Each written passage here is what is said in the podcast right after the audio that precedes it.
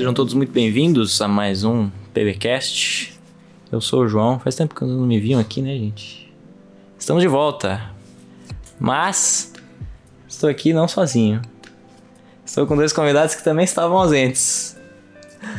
Mas retornamos, estamos oficialmente de volta. Posso ouvir aplausos? Você tá em casa, aplaude aí pra gente. Aplausos. Muitos aplausos, muitos aplausos. Se apresente aí, gente. Você que tá aqui à minha esquerda, vai começa aqui. Esquerda. À esquerda. Não estou à destra. Esquerda do pai. Ele tá à esquerda. E aí, galerinha do barulho? Bruninho está aqui conosco. Sou eu, Bruno. Depois o de um próprio. tempinho. Ovelhinha Conhecido como, desgarrada. como se fosse conhecido, né? Como se alguém me conhecesse. Ovelhinha desgarrada. Tô aqui, tô aqui pra ajudar, pra conversar. Pra falar. E o João chamou a gente pra falar algo, alguma coisa. É isso aí. E a gente é meio maluco e topou. Na minha direita. Fala aí, garotinhos e garotinhas. Ah, eu sou o Caio, se você é, é ouvinte antigo do Pros, eu participei de uns lá atrás, nem lembro. Os dois, eu acho, né? Uns dois, é. É A verdade. felicidade. Mas faz tempo, é, faz tempo. Pô, Quem pegou foi, a- foi alegre, Quem né? pegou a referência, pegou a referência. Quem não pegou, vai alegria. assistir. É. Mas enfim, galera, estamos de volta. E prazer estar com vocês. Hoje nós vamos falar sobre um tema assim. Polêmico, eu diria. Não. Não? Não tão polêmico? Não. Então, Ah, Acho que é de entendimento da maioria, talvez. entendimento da maioria. Mas alguns ainda Ela tranquilo. caem no Na armadilha. armadilha do diabo. Ai, ai, ai, cara, começando aqui, ó. É, existe um negócio na Bíblia, assim, um- uma questão assim de ser povo, assim, sabe? Que é recorrente, é ou não é? Sim. É recorrente, ser povo. Então, assim, esse negócio aparece na Bíblia toda vez, toda vez, assim, várias vezes, né? E é, Deus bate nessa tecla várias vezes também, principalmente no Antigo Testamento. Qual tecla? De ser povo, Ser povo. ser povo. Ah, tá. Ser? Você é meu, você é Ah, meu, ok. você é diferente dos outros. Você não vai Bem. fazer isso porque você é diferente dos outros, porque você é meu. Deus Isso, bate então na tecla de pertencimento a ele. Pertencimento. Exatamente. Identidade. Sermos povo de Deus. Tem algum Identidade. texto que você lembra que fala isso, pra, só pra exemplificar, pra gente ficar... Ah, se você ler a Torá inteira, por exemplo, é basicamente isso. Mas né? cita um aí pra nós. Deuteronômio, o livro de Deuteronômio, basicamente, que é a repetição do livro de Êxodo, onde Moisés fala para o povo... Reafirmação, né? Reafirmação, É, lembrando lembrando o povo daquilo que já tinha acontecido antes. que já tinha sido falado também. Isso. Várias vezes ali, Deus diz assim, ó. é, não pense, na verdade Moisés diz, né? Inspirado por Deus. é, não pensem que o Senhor escolheu vocês porque vocês são melhores.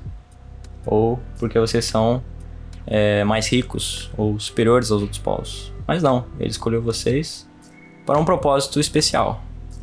Porque ele ama vocês. Para que sejam seu povo peculiar Peculiar. peculiar. Eu vou colocar o textinho na descrição, não tô lembrando de cabeça, mas eu vou colocar ali pra você conferir depois. Tem, tem outro texto que fala que nós somos raça eleita. Aí já é o Novo Testamento, já. Novo Testamento. É. 1 Pedro 2:9. Pedro. 2:9. Como é que é o texto? Vós sois raça eleita, sacerdócio real, Sacerdócio. Nação Santa. nação santa, povo de propriedade exclusiva. De Deus. De E aí Deus. chegamos à nossa palavrinha de hoje. E no tema do podcast. E no Exclusivismo. tema do podcast, né? Exclusivismo. O que, que vocês entendem isso como exclusivismo, galerinha? Porque exclusividade é recorrente na Bíblia, não é? Isso aí aparece na Bíblia, como a gente falou, toda vez, várias vezes. O que, que é exclusivismo, então? Se existe diferença entre as duas palavras? O povo de Deus é um povo exclusivo, né? Agora. Estávamos discutindo antes de começar a gravação aqui sobre a questão da, do exclusivismo e da exclusividade. E muito acertadamente, o senhor João aqui falou da diferença, né, entre essas duas coisas. E que sim somos exclusivos, né, povo exclusivo de Deus, mas não devemos ser exclusivistas. E o que seria ser exclusivista? Alguém? Posso continuar? Pode Alguém tirar, pode tirar aí no para Vou o falar então. Vou falar. Ser exclusivista é excluir aos outros. E a gente vai se aprofundar um pouquinho mais, mas esse não é o plano de Deus, né? Como todos nós já sabemos e já foi comentado aqui agora no começo também. Uhum. Exatamente. Então, exclusividade não implica em você excluir os outros por causa da sua exclusividade. Não é o que Deus quer. Não é o né? propósito. Não é o propósito da nossa caminhada aqui na Terra. Uhum. Tá, vamos- vamos exemplificar com um pouquinho de história. Dá Com certeza. Talvez fique mais fácil pro pessoal entender um pouquinho mais do conceito. Uhum. Então me diga lá, é, o povo de Israel, Antigo Testamento, Uhum. tem alguma parte lá, quando eles saem do Egito, certo? Começa uma caminhada deles, que depois durou 40 anos, né? Mas que o plano original não era pra tanto, mas É pra enfim. durar duas semanas, né? ficaram dando volta no deserto ali, né? Ah, Ai, ai. O que, aconteceu quando eles chegaram lá na. Finalmente lá em Canaã e tal, se, Terra prometida ali. se firmaram naquela terra, Uhum. certo? Fizeram um pacto com Deus, então aquela nação, qual que era o plano de Deus? Explica pra nós, Jones. Qual era o plano de Deus, Qual exatamente. que era o plano de Deus pra aquele povo? Uhum. E aí já pega o gancho do que a gente falou anteriormente, porque é, Deus escolheu o povo de Israel, mas não escolheu por escolher, né? Ele tinha um propósito em mente, né? Porque tudo que Deus faz, seja na história, seja ontem, hoje ou fará no futuro, ele sempre tem intencionalidade, né? E a intenção de Deus ao escolher o povo de Israel era justamente espalhar a sua fama, a sua mensagem através de um povo e através do povo de Israel, né, que eram privilegiados nesse momento, né, por essa proposta, os outros povos, outras nações, todas iriam reconhecer quem era o verdadeiro Deus. Certo. Muito bem. Então esse era o propósito. Esse era o através de. Israel, que eram guardiões da verdade, Deus iria espalhar sua mensagem. Então, de certa forma, o povo de Israel era uma exclusividade de Deus. Uhum. Um povo Porém, exclusivo Um povo escolhido. exclusivo, um povo escolhido. Uhum. Mas como você citou antes, Deus, o próprio Deus fala que não escolheu vocês porque são os mais ricos, ou são os melhores, ou são né, Mais numerosos? mais numerosos. Escolheu eles Pelo contrário, na verdade, né? para não para ficar só entre eles, mas para espalhar esta verdade ou esta palavra ou este os ensinamentos de Deus para as outras nações. Exato. Até porque o Israel era uma das nações mais inferiores da época deles, né? Então, aí chegamos a um ponto legal, que vale a reflexão, que quando Deus escolhe, se você guarda só pra você, já, Não, já tem um ponto já, errado já, já, né? Já, Errou! já é, deturpou o, o, o propósito. Os ensinamentos de Deus, as coisas de Deus sempre são para dividir, Exato. né? Compartilhar. para agregar, compartilhar com Até, com o mundo. exato. Embora a, a mentalidade do povo de Israel, né, o, o jeito que aquele povo pensava e a sociedade daquela época era bem diferente da nossa hoje, é, Deus sempre deixa claro que ele quer incluir e não excluir. Exatamente. Ele inclui os estrangeiros, ele inclui as viúvas, os pobres, as pessoas que eram oprimidas naquela época, né? Muito bem. Justamente para que o povo não pensasse assim. Ele incluiu Zaqueu. Em seus discípulos, ele incluiu cobradores de impostos. Mateus aí. Então, é. Jesus é inclusivista. Perfeito. Exatamente. E não é exclusivista. Ah, dando um salto à frente na nossa linha do tempo histórica, saindo do povo de Israel, né? Há vários reis, tal, tal, tal, Davi, depois Jesus, o tempo de Jesus, né? Depois, né? Logo depois Salomão dividiu Israel, Judá. Os judeus, ali no tempo de Jesus, qual era o pensamento deles sobre isso? Eles tinham algo sobre. hum. Tinha uma, uma, uma noção de exclusividade? O que, que eles pensavam sobre Aí- ser? Quem eles eram? Eu Ah, acho que essa é a maior questão pra gente aprender o que não fazer. Exatamente, né? Porque o povo de Israel. E assim, não fica só ali neles, né? Hoje, foi o que a gente falou no começo.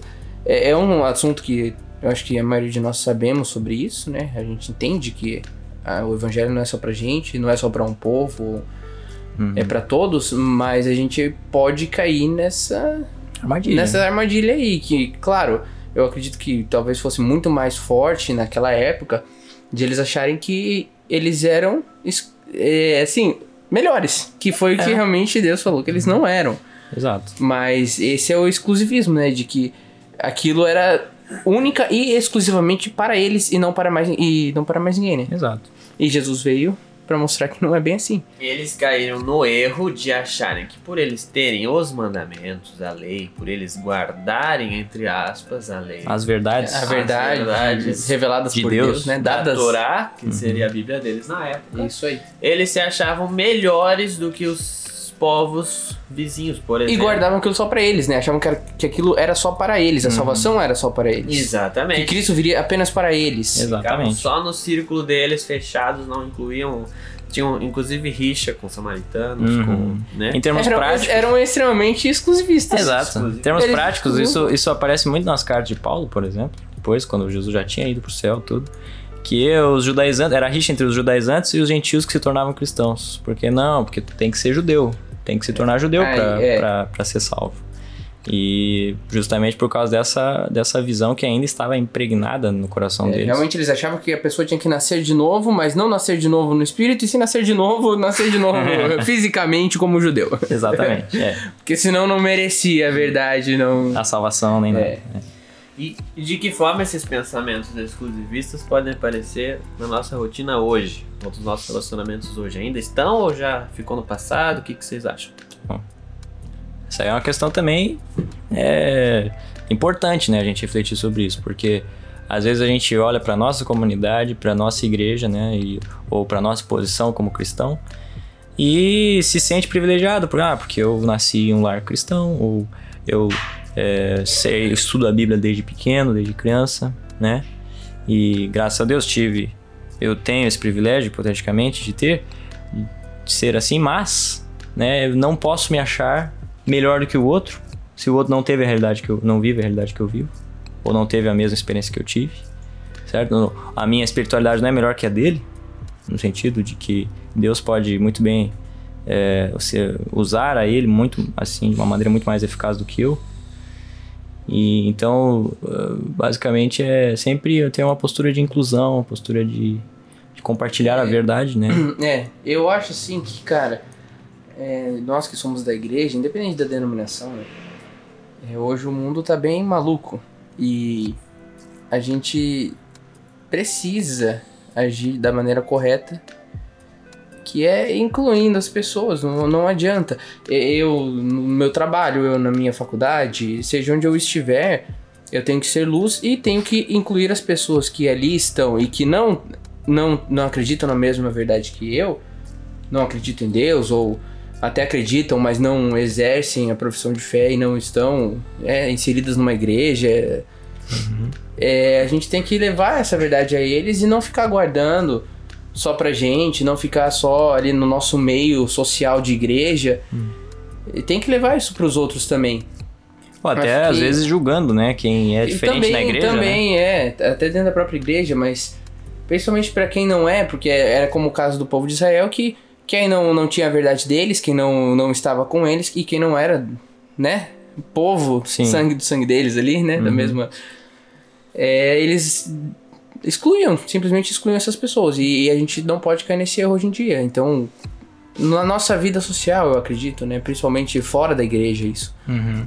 É, a postura que a gente tem que ter com os de fora, né? É, São diferentes de nós. E principalmente essa questão dos julgamentos é muito interessante, porque o exclusivismo, né, é, vem do fato de você se achar melhor do que outra pessoa. Né? Então, os judeus, na época que a gente deu exemplo, se achavam melhores porque É. faziam as coisas.